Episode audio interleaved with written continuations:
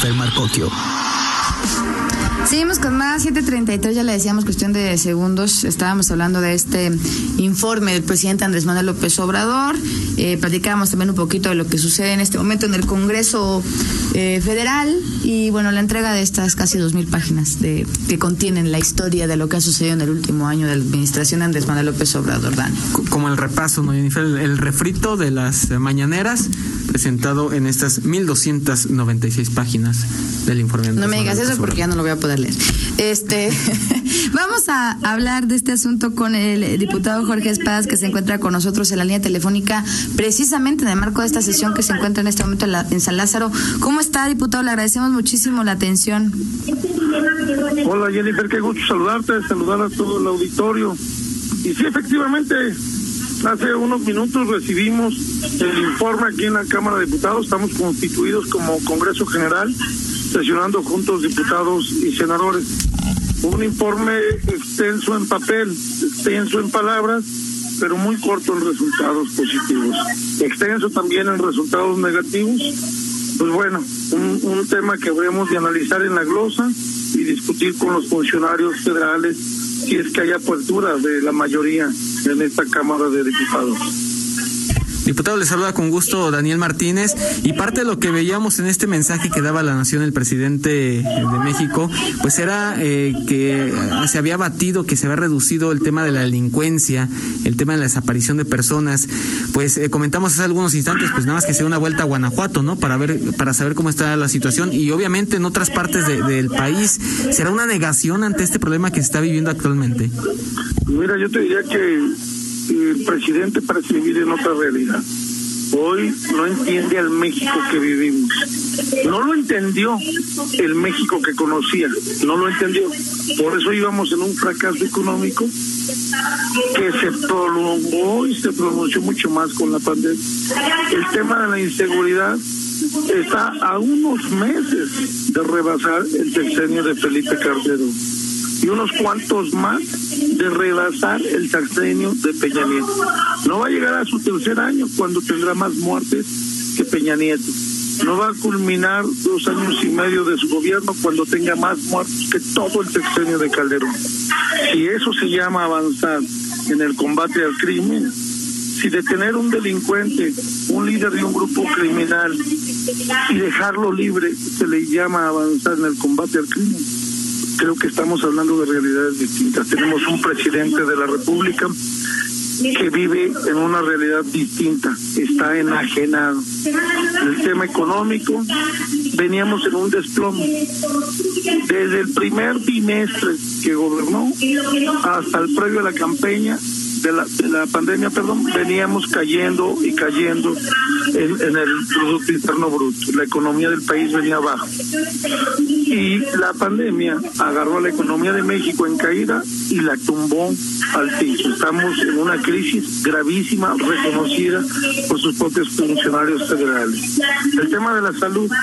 México es uno de los peores países del mundo en el manejo del COVID. Vemos también cómo en contraste que en Guanajuato el gobierno de Diego Sinoé, emanado del PAN, es uno de los tres mejores estados que ha manejado la pandemia, donde tenemos pruebas, donde tenemos camas, donde muere menos gente por la pandemia, en contraste con el gobierno federal. Realmente tenemos que entender las ciudadanas y los ciudadanos qué es lo que está sucediendo y, y concedernos la posibilidad de que sí tenemos muchas mejores opciones. Sí hay de otra y el gobierno de Guanajuato demuestra a nivel nacional que somos un gobierno que ha mantenido un sistema de salud en beneficio de las y los ciudadanos. Hoy hemos visto cómo Guanajuato es una fortaleza económica, una fortaleza en materia de salud en beneficio de los ciudadanos y vemos cómo en la federación todo esto se está yendo al piso vivimos en dos realidades distintas, las que estamos padeciendo todos los mexicanos a nivel país, la que cree el presidente y expone que se ha combatido el crimen, que ya no hay corrupción cuando hay miles de señalamientos de corrupción en su gobierno, en Manuel Bartlett, en la Secretaría de la Función Pública y su crecimiento patrimonial inexplicable en casas. Y así te puedo comentar muchísimos casos que están documentados en Guanajuato, como el robo que están haciendo desde la Delegación del Bienestar, robo directo a los ciudadanos, a la ciudadana. Esto es lamentable cuando él lo solapa y se vuelve cómplice. Armar títeres, círculos, circos de el combate al crimen al crimen de cuello blanco, a la corrupción, circos que no han llevado más que a generar más impunidad en México, como es el caso de los Ni un detenido y el único criminal con peso casi, casi perdonado por el gobierno federal.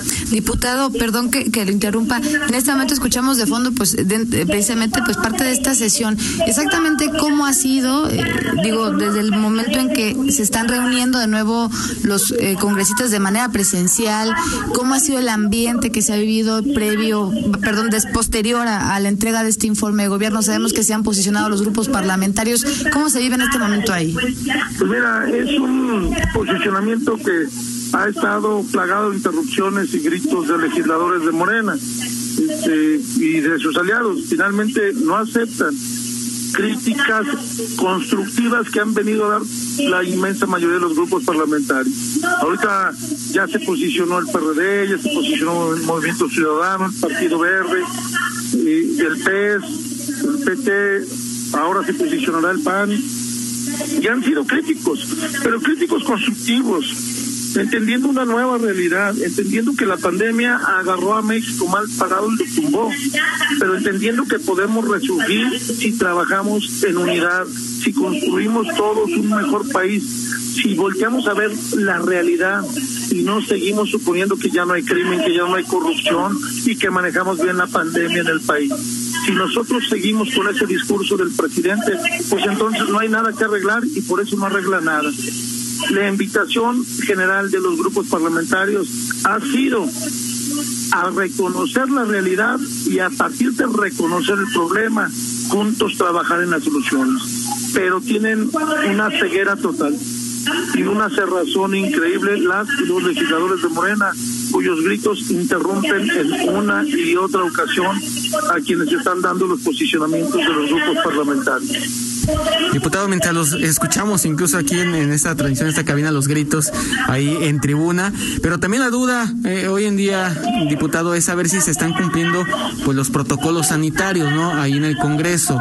Eh, hemos visto que esa sesión tenían que estar ahí de manera presencial, un porcentaje de, los diputados ahí en San Lázaro, pero díganos, ¿cómo, cómo va este tema? ¿Se, ha cumplido? Es correcto, se está haciendo un esfuerzo que incluyó la presidenta de la Cámara de Diputados, la diputada Laura Rojas, este, en el sentido de mantener todas las medidas posibles. Están una serie de acrílicos en las curules, la disposición de que todos usemos cubrebocas, el que quiera usar lentes careta, pero el cubrebocas obligatorio. Hay legisladores en cuya irresponsabilidad y soberanía pues no los usan, ¿verdad? Pero la inmensa mayoría hoy vienen con cubrebocas, caretas. Estamos, por ejemplo, de 78 diputadas y diputados del PAN, solo 40 en el Pleno, eh, vino un número de senadores, no el total, de los 128. Entonces, estamos cuidando entre todos el, cuidarnos unos a otros como lo hemos venido haciendo siempre, ¿no? Y como ha venido siendo el llamado de la sociedad. Cuidémonos, el, ponerme yo un cubreboca es respetarte a ti, cuidarte a ti. Y bueno, la inmensa mayoría de legisladores lo están haciendo, salvo dos o tres de la mayoría que no entienden, que no entienden que hay que cuidar al próximo. Diputado, estamos escuchando pues, muchos gritos, ¿no? No entiendo exactamente cuál es la situación ahí, pero me imagino que es un tema bastante complicado. ¿Cómo enrarece además pues este tema de, de, la falta de acuerdos por el tema de la mesa directiva? Eh, ¿Cuál es la postura del PAN? ¿Cómo se está planteando esta situación? Pues son dos, dos muestras de totalitarismo de Moreno.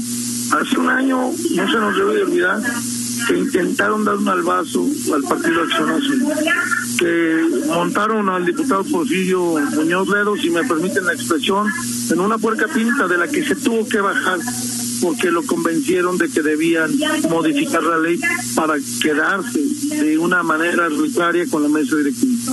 Hoy el PT, cuyos votos están consignados por el INE de la elección, con toda despachatez vienen a criticar que unos diputados se van de un partido a otro, cuando el PRI logró fortalecerse. El PT se llevó diputados de Morena y del PES para conformar una mayoría que no tiene en base a sus votos. El PT le, le trasvasó diputados a Morena para que lograran hacerse de la Junta de Coordinación Política los, los tres años. Y se queja de que en defensa otro partido buscó obtener el apoyo de otros diputados para mantener el número de oposición que la, las y los electores le dieron el día de la votación. Esto no se logró llegar a un buen puerto. la mayoría se dividió, votó en contra, se abstuvieron y no se lograron las dos terceras partes. Estuvimos a dos votos y luego estuvieron retirando votos quedamos entre 15 y 20 votos abajo de lograr la mayoría. Y bueno, siguen con este amago, con este intento de agandalle, si me permiten la expresión, de quedarse con lo que la gente no les ha dado. Es no respetar la democracia y no respetar el voto de la gente. Diputado, le agradecemos mucho esta conversación, su tiempo sobre todo estando ahí precisamente pues en esta en esta sesión y estamos atentos y al pendiente de lo que ocurra en, esta sesión. Muchas gracias, diputado Jorge Espadas. Gracias a ti, gracias Jennifer también y estamos a sus órdenes aquí al pendiente y trabajando para tratar de contener esta ola que está hundiendo a México que se llama Cuarta Transformación. Vamos a platicarlo. Muchas gracias, diputado. Por supuesto, después de que concluya, ya veremos los resultados mañana. Gracias y nos, estamos en comunicación. Un abrazo, saludos a todos. Gracias. Gracias a Jorge Espadas, diputado del PAN, además eh, eh, coordinador de los diputados del PAN por Guanajuato. Y ya lo escuchábamos eh, usted aquí lo tiene completamente en vivo desde esta sesión que entendemos ha sido bastante bastante polémica eh, por los posicionamientos que bien decía el, el, diputado están llevando a cabo. Además este esta pelea por el tema de la mesa directiva lo que nos comentaba hace unos minutos. Eh, se espera que en breve pues al concluir la, sesión se den nuevos posicionamientos ya generales y pues se hable más a fondo punto a punto en el análisis posterior de, de la glosa ¿no? De, al análisis que se hace al final del tema de gobierno.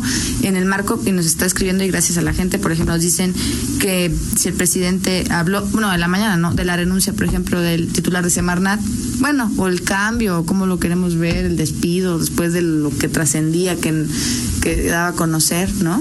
La supuesta ruptura, ¿no? En parte del gabinete. Pues yo diría que supuesta no es, porque fue bastante claro en decir que había intereses, que había situaciones que estaban fuera incluso de la ley, y pues adiós, ¿no?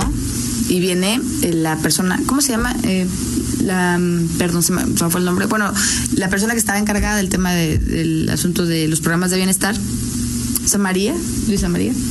Ahorita va, se, se, me olvidó Daniel Martínez, pero bueno, viene, a, viene a ocupar su lugar precisamente la Semarnat, digamos, por su perfil mucho más mucho más disciplinado. Eh, de eso no, no habló. Nos preguntan también que sí habló de eh, el tema ecológico, pues no, no, prácticamente no. Eso sí, de los grandes proyectos, que de su gobierno sí, el Tren Maya, la refinería de Dos Bocas, etc., etc., también. Eh, vamos a desmenuzarlo de todas formas a lo largo de la semana, Dani, ¿no? Tema por tema, y lo vamos a conjuntar seguramente con los informes ya en lo local. Sí, eso va a ser muy interesante, ¿no? El salón local. El jueves es el alcalde. Sí, el 3, precisamente el 3 de septiembre. Muy bien. Pues vamos a una pausa comercial, si te parece, cuando son las 7.47. Vamos y venimos.